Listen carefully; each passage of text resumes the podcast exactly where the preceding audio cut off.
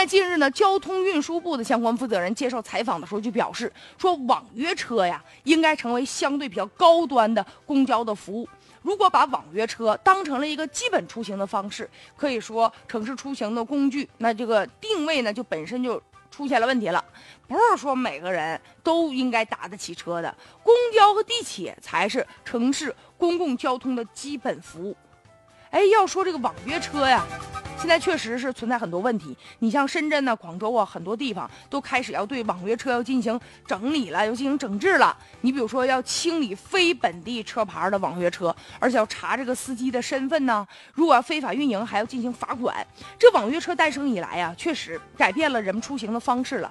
有一些打车软件平台，就为了让自己这个平台更有优势啊，于是就对这个。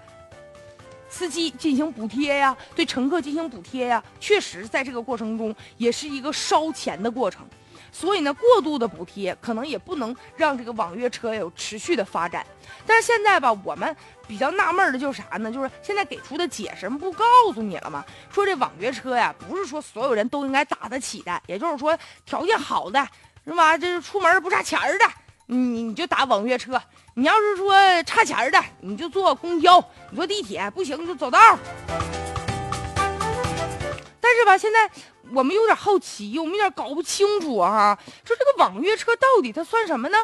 你比如说，现在道路上行驶的小轿车，有私家车，有公务车啊，还有呢出租车、网约车，这跑的比较多。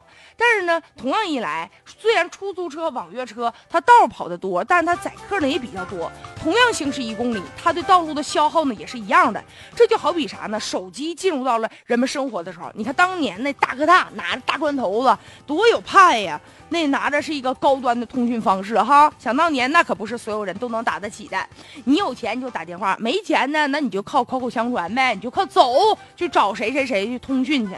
现在过了二十多年了，手机已经成为一种基本的生活用品了。所以说这个商品呢，它究竟，它是不是这个所有人都能消费得起的商品与服务的定价？它呢是随着市场和经济啊技术的发展不断演变而来的。所以现在这个小轿车。它呢，到底属于说私人的轿车的使用啊？如果说它变成网约车了，它还是出租车的使用啊？所以到底它是什么样的一种定性？它对道路的这个占有的强度啊是什么样的？它的这个地位还要靠市场来决定。